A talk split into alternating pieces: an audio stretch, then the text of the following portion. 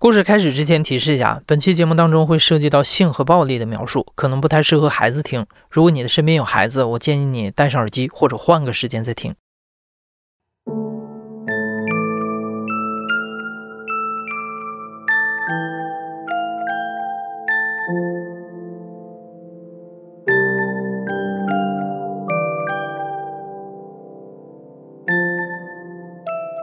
你好，欢迎收听故事 FM，我是艾哲，一个收集故事的人。在这里，我们用你的声音讲述你的故事。每周一、三、五，咱们不见不散。二零零八年，南方周末发布了一篇底层性工作者生存安全状态的调查报道。在记者调查期间，各地性工作者被杀、被强奸的消息以每周一到两次的频率被媒体曝光。底层性工作者的生命安全一直受到暴力的威胁，他们身处最边缘、最危险的灰色地带。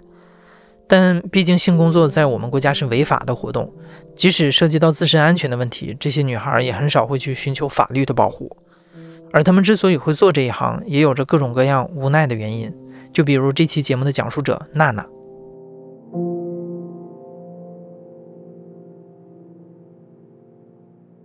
我叫娜娜，今年三十二岁。我的两个两个亲亲生的都是上面都是两个姐姐。然后到老三，我又是我，我又是个女孩，然后家里人就不喜欢嘛，就商量着是把我给别人。嗯，因为那时候就重男轻女比较严重一点。其实现在本来应该是叫妈的，现在就是叫小姨，是这样的一个关系。刚记事的时候吧，就是上一年级的时候，那我是农村的嘛，村里的人、邻居啊什么都会说。这个其实不是你亲妈，你亲妈是谁谁谁，就是一直这样说。可能那时候还没有在意，呃，真正在意的是什么时候？是上初中的时候。上初中的话就要到市区里面去，就是比较离家远的同学都可以住宿舍。那时候我就想住宿舍，家里人都不同意，不让我住，就非让我住我亲妈家，说比较省钱，嗯，然后就是能照顾我。说是这样说的，其实就很多事情都是些小事情。嗯，比如说什么用牙膏呀，或者洗面奶之类的东西，他们就会说那些用洗面奶说，他说你这张脸还需要用洗面奶吗？用了牙膏就嫌我挤得多。他们家是做做豆腐的嘛，开那种豆腐坊。中午放学的时间都比较少，回家。然后走路的话，来回也需要有四十分钟，回去休息就没多少时间，匆匆忙忙吃完饭还要帮他们干活，这些都很平常。直到有一次，就是这些都变了。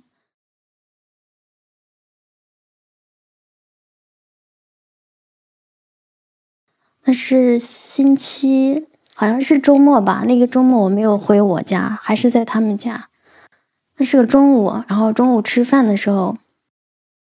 不是我弟嘛，我也不知道是我推他了还是，但真的我现在没有一点印象是我推到他了还是我不小心撞到他了，就把我弟撞到那个放泔水那个脏的那个桶里面，他就一屁股坐上去了，然后就是整个屁股就卡在那儿，那个那个塑料桶，然后就当时腿上就划了那么一道。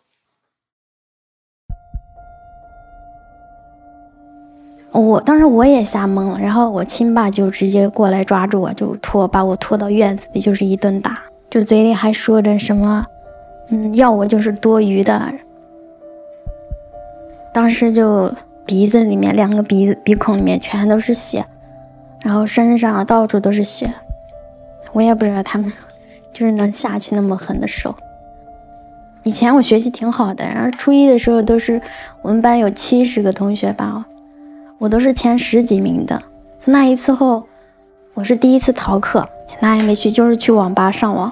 然后等他们找到我之后，又是一顿打，什么都不说。娜娜经常因为类似的小事被亲生父母打骂，她完全体会不到家庭的温暖。娜娜逐渐产生了逆反心理，也没有什么心思上学。后来她总是逃课，就连老师也对她说：“你可以不用来上学了。”到初二下学期，娜娜干脆辍学出去打工。找的第一个工作就是在网吧，因为我经常去上网嘛。然后那些，就看到那个网吧招人，然后就去了。上的是晚班，就是网吧收钱呀，在前台，然后就认识了有几个，就是经常来上网的几个女孩子。我也不知道他们有没有上学，反正天天都能看到他。就他们来过几次，我就慢慢熟悉了。还有时候还会来几个男的，就是在网吧里，那时候一起玩那个冒险岛呀，什么劲舞团呀，都是经常一起玩的。小孩子心里就是觉得，嗯，在一起玩了几天，就觉得是朋友了。可能就是因为家庭的一些原因，然后就导致了性格就是有点变，就就总觉得别人就是外人很好。家里人不好。那一天是，嗯，其中有一个女孩说她过生日，然后就那一天就说，哎，明天我过生日，你下班了要不要我们一起去玩呀什么的？然后当时也没多想，就说好呀。然后就等到早上八点下班之后，就跟他们一起去了。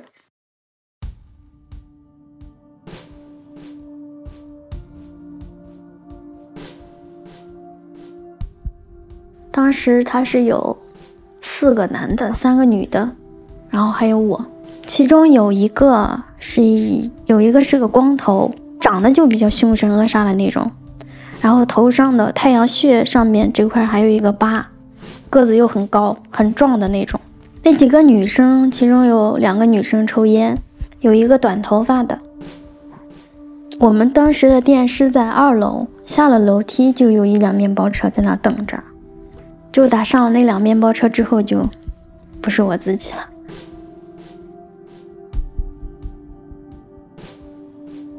到了一个地方下来之后，是小旅馆吧，应该是。上去之后有很多那种房间，进去之后什么都没有，就几张床，然后一个小的电视机。他们说就是让我先在那里待着，然后他们出去有事儿。我就那会儿我就感觉有点不对劲了，就心里有点害怕。大概是到中午了吧，然后回来，回来之后没有见那几个女的，就是他们四个男的，而我是在床边坐着的。那进来之后有有两个，其中有两个男的就开始解皮带呀，然后就把皮带拿在手里，就那样，跟电视里面看的就那样在手心里甩呀甩的，他说。你知道我们是干什么的吗？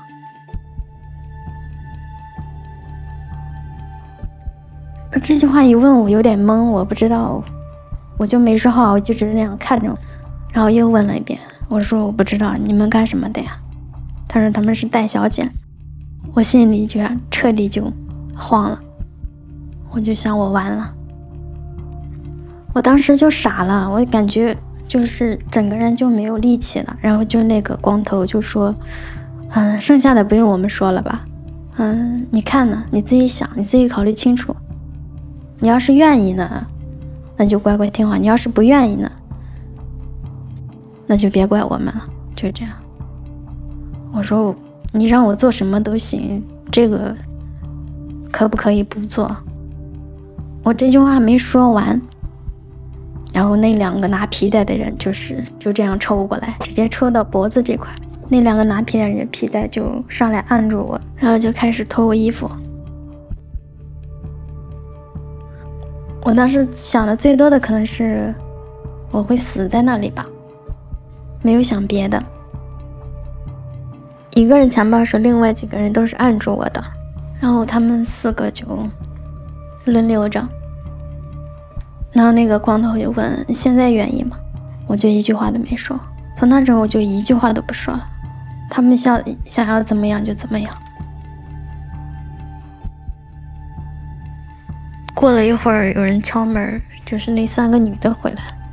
就那个短头发的看了我一眼，问了他旁边那个男的，就说：“同意了吗？”然后他们就都出去了。他们可能是出去在商量什么。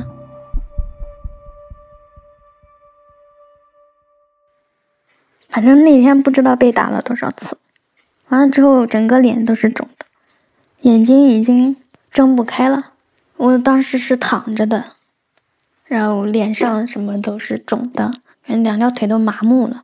我就只是就是眼睛在往四处看一下，有没有什么东西。我说有没有什么什么一根线呀，什么电线之类的东西，我直接勒死，勒死我自己算了。然后过了一会儿，他们进来，进来又跟我说了很多。那个女的说的，就是说什么，大概意思就是让我听话呀，啊，以后不会亏待我什么的，不会再有这样的呀。说以后挣钱了，买好看的衣服呀，去哪玩都可以，就说这种话。我就我就自始至终一句话都没有说过。除了我，还有两个女孩，他们还劫持了两个女孩。他们是正在上学的路上被他们接走的。那两个女孩才十四岁，他们之间是认识的，好像是那个其中一个女的的邻居。第二天，就那两个女孩来了之后，也是跟我一样，也是被打。到最后，声音那么大，一直到结束都没有人，没有人来上来或者问一下子。我到现在想，那肯定就是他们都是自己一伙的吧。娜娜被抓去的这一年是二零零六年，那两年这种犯罪团伙非常猖獗，他们在城市的边边角角搜寻失足的少女，诱骗他们做这一行，把他们当作是摇钱树。后来一直那两天一直都待在那个房间里，就是他们会送饭呀，怎么？那后来把我们三个送到那条街，好像都是那种地方。他们就把那个叫红灯区，那一条街两边都是那种门面，就像那种理发店一样的那种。理发店门口不是有那种转灯吗？他们那个店也有，只是里面门上会贴的那种花色的纸呀，就看不清里面。然后灯都是红色的。进去之后就是，也会有像理发店里里面那种镜子啊，那是给人洗头的。再进去就是几个小房间，每个小房间里有一张床。送去的时候，我记得那老板娘就问了一句：“说老实不？”我们三个就坐在那个沙发上，每个人脸上都是那种肿的呀，到处都是伤。记得第一个客人进来之后。就看了一眼，可能是有点害怕吧，然后就算了算了，走了。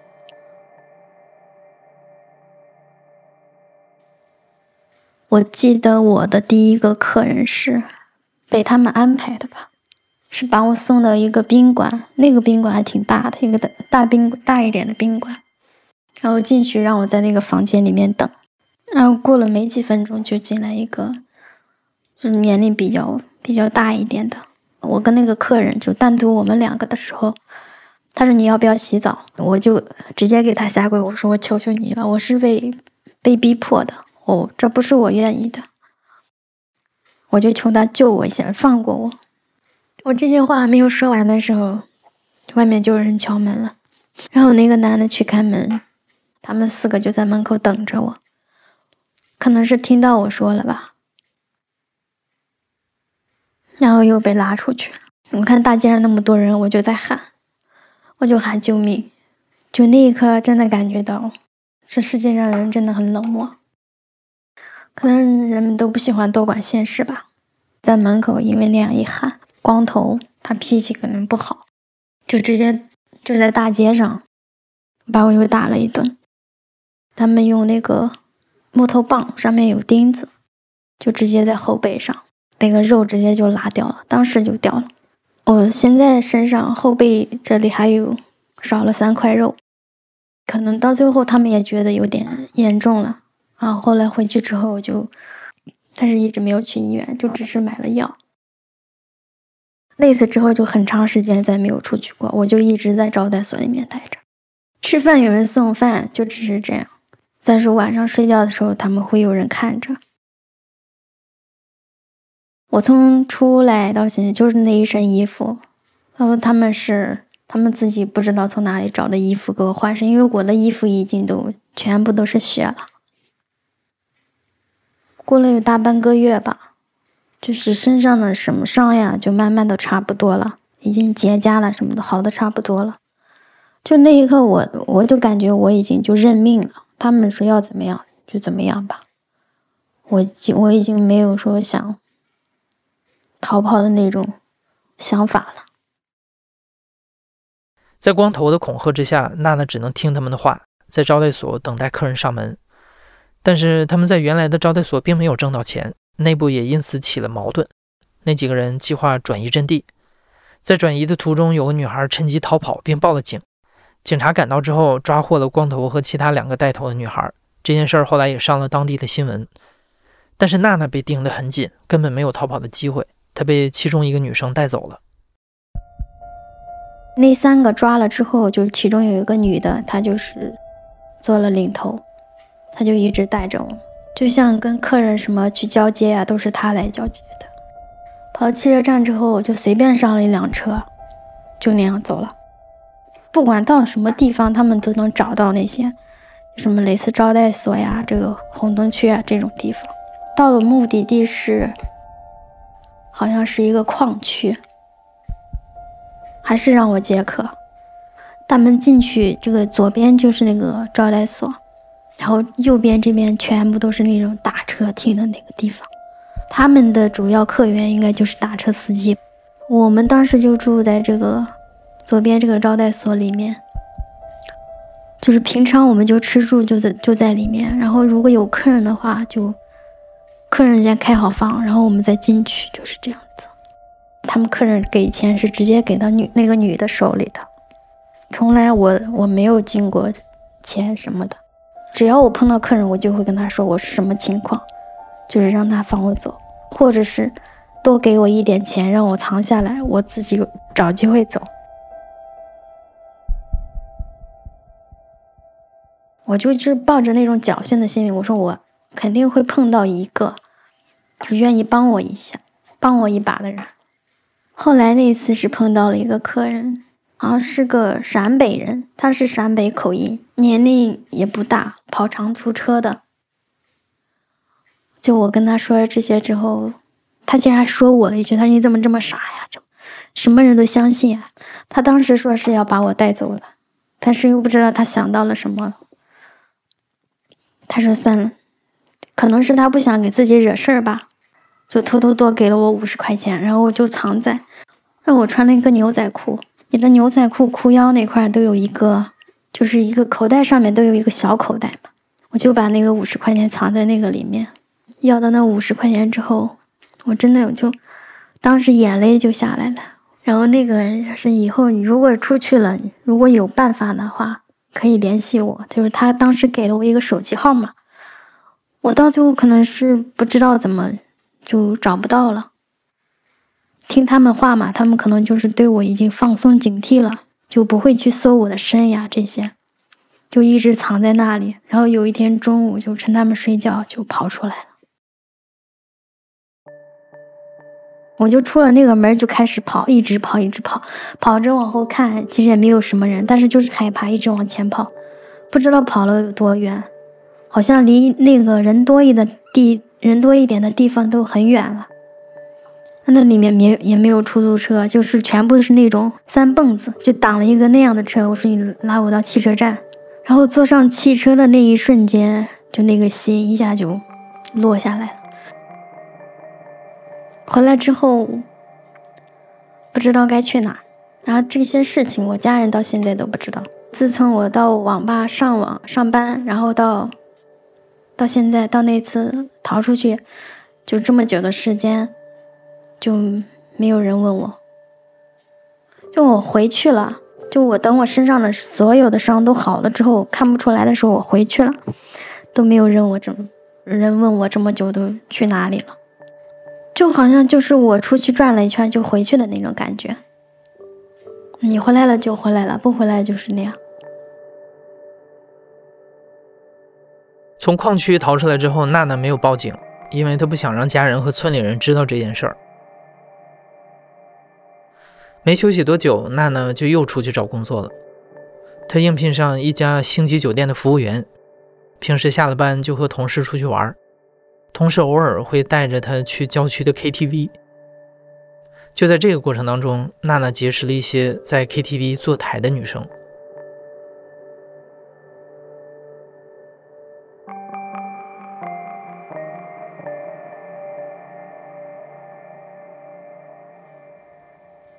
他们在我一起玩的时候，他们就出去吃饭呀，什么就感觉他们出手好，买什么东西从来都不犹豫的。第一次去，我记得就是，就是他们穿穿的好漂亮，什么身上喷的香水呀，嗯，穿的衣服，背的包包，然后化的妆，那时候可以说是羡慕吧，可以这样说吧。然后他们也问过我。最开始没有同意，因为我心里是有那个事的，还是有一点阴影的。然后到最后就是一个可能就是成天看他们，嗯，花钱什么都不用管不用顾的，可能就是这个，也就是小时候金钱的欠缺把我影响到，然后就自己也就跟他们一起了。就小时候很想要一个自己的一个布娃娃，很想有一件就是属于自己第一个的东西，东西就是自己新的东西，这样从来都没有。后来自愿去做这个，可能我觉得跟这个有也有关系吧，就想自己去支配支配金钱。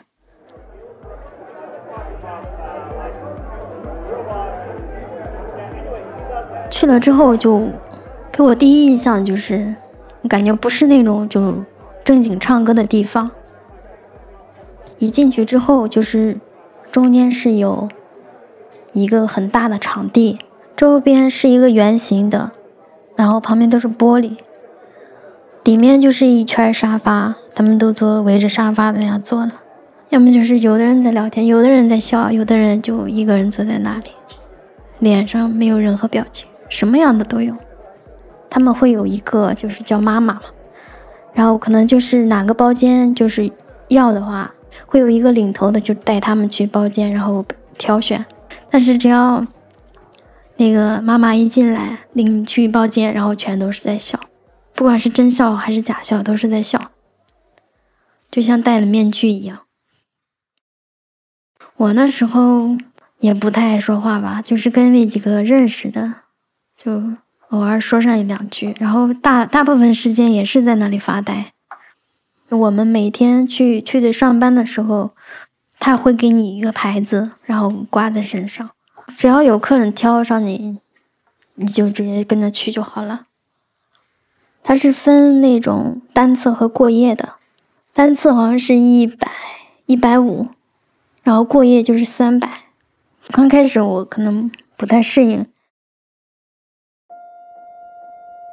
第一个客人是，就是当他去动我、碰我的时候，想要脱我裤子的时候，我突然就想到了我被那四个男的，就是突然脑子里就那个画面就出来了，然后就害怕了一下，我躲了一下，然后也没什么了，就是祈祷赶紧结束，赶紧结束，就是这样。后来就慢慢的就感觉是一份工作吧。就只是认为他是我的客人，我为他服务就是这样。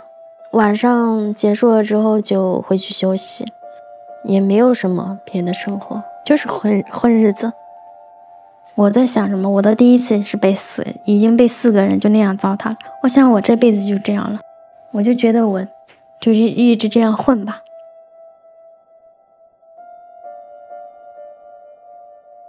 久而久之，娜娜不再抗拒接客。他也变得像那些女生一样挥金如土，买各种自己喜欢的衣服和化妆品，手里有多少就花多少，从不攒钱。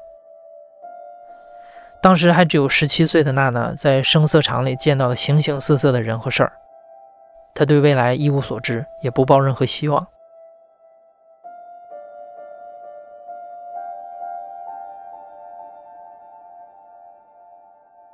客人倒没有什么印象深的，我就记得有一个女的，三十多岁，就是那天上班之后，当时没有什么客人来，因为还挺早的。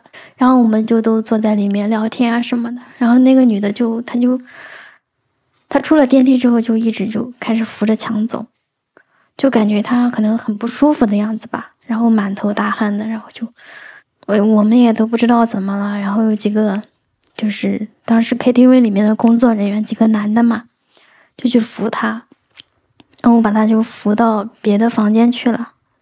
到最后第二天去的时候，就听说他已经死掉了，是因为毒瘾发作。因为当时对吸毒这个，嗯，不太了解，就只是觉得一个好好端端的人，就头一天还在你面前，第二天就没了。那时候后来有想过，说是是不是这里面的小姐大部分都都会吸毒呀什么的。还想过我会不会以后也走上这条路？对违法这一片，好像还没有那么多的人知吧。他那时候就好像不像现在，现在对这个事就是抓的特别严嘛。以前就不，以前感觉就是，就像最开始那种我说那种红灯区，那时候也很多很多，遍地都是，就一到晚上。你走那种巷子里面都是那种店，到最后也没有做多久，做了有一年，就认识我的第一个老公。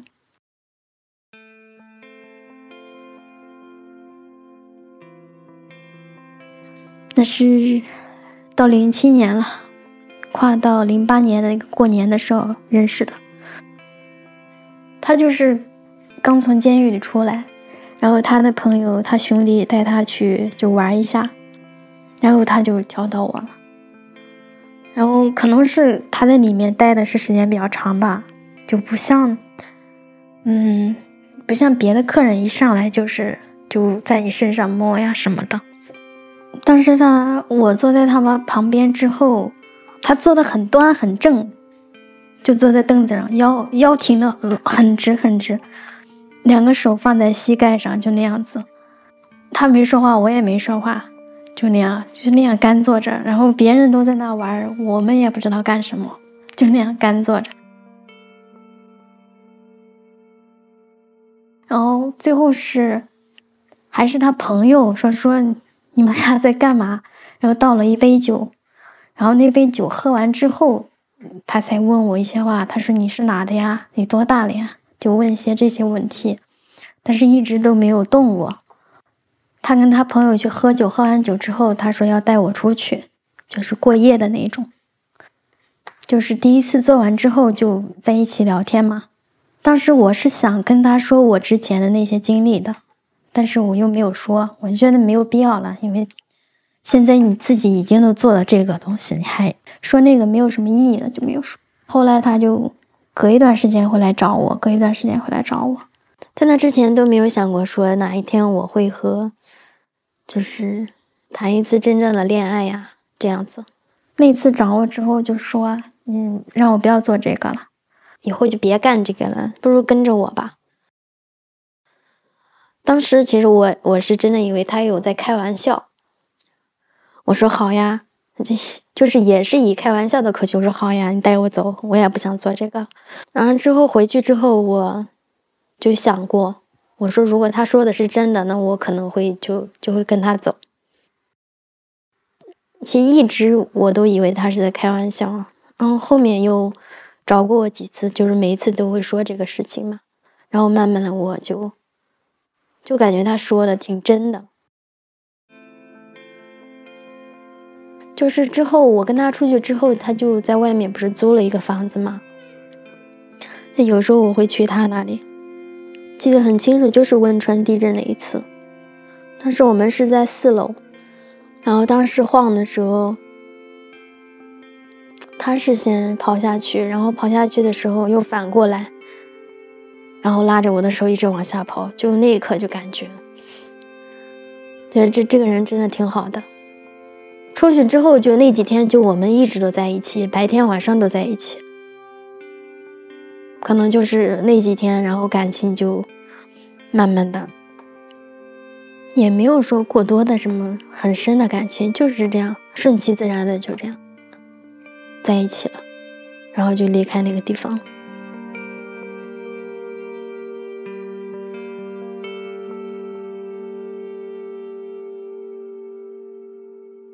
跟他在一起之后，我就问了那句话，我说：“我们以后吵架，你不会揭我短，不会嫌弃我是做这个的吧？”他说：“不会呀，什么的。”就很快，我们零八年十月份就结婚了。结婚的第一年，第一年过年就因为什么吵架了？吵架了之后就，他就说了那样一句话，他就说我是个小姐啊，我有什么可清高的？什么这样的呀？我还有什么资格去说这说那？本来还是跟他吵，跟他在，就是在争辩。但是他说完这句话的时候，我就没底气了。我就瞬间觉得我，我就，我就我自己就不配了，好像。他也是那种脾气不好的人，好的时候对你特别好，不好的时候也就是又打又骂的。我就在想，我是怎么了？从小。被家里人打，出了一次那样的事儿，被那些人打，然后现在结婚了又要被老公打，在他们家也是那种重男轻女的，老大是个女儿，老二出来以后又是个女孩，然后他们家就彻底对我就不管了，像坐月子的时候，我喝的吃的全都是凉的，都是我自己做，什么尿布、尿不湿呀那些东西都没有。都用的是什么破衣服、破床单撕下来那种尿布，就用完之后都没人洗，都是我自己洗。也就是老二的出生，然后导致后面一直吵架，一直吵架。每次只要一提到孩子，然后就开始。到最后他在外面重新找了一个，然后我们就也没有多说什么，就那样。和平解决了。娜娜和前夫协议离婚，但是没能要到两个孩子的抚养权，只能每个月给孩子寄生活费，一有空就偷偷去学校看孩子一眼。离婚之后，娜娜去了一家饭店做服务员，现在已经做到了值班经理的职位，生活逐渐步入了正轨，也彻底和过去的身份告别了。家人对娜娜的生活依旧是不闻不问。但却会找各种各样的借口向娜娜要钱。有几次，娜娜拒绝给他们转钱，家人就把娜娜的户口转走了。他们从此再也没有联系过。每当情绪低落的时候，娜娜就会想起十几年前的那段经历。她给自己取了一个网名，叫“那个不为人知的故事”。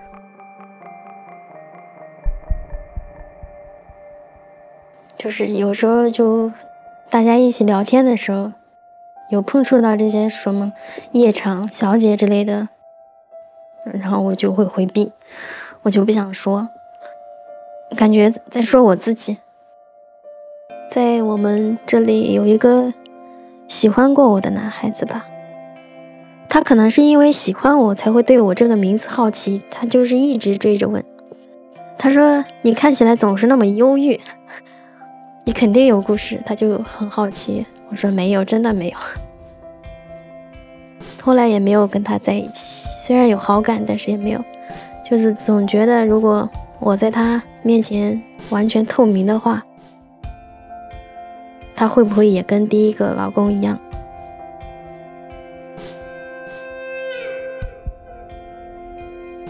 所以现在这样挺好的。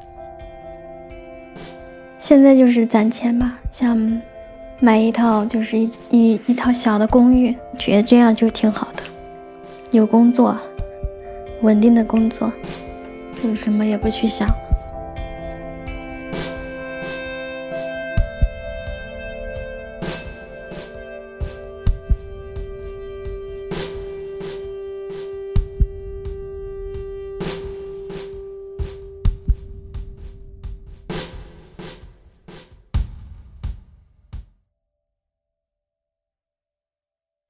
你现在正在收听的是《亲历者自述》的声音节目故事 FM，我是主播艾哲。本期节目由马达制作，声音设计桑泉。感谢你的收听，咱们下期再见。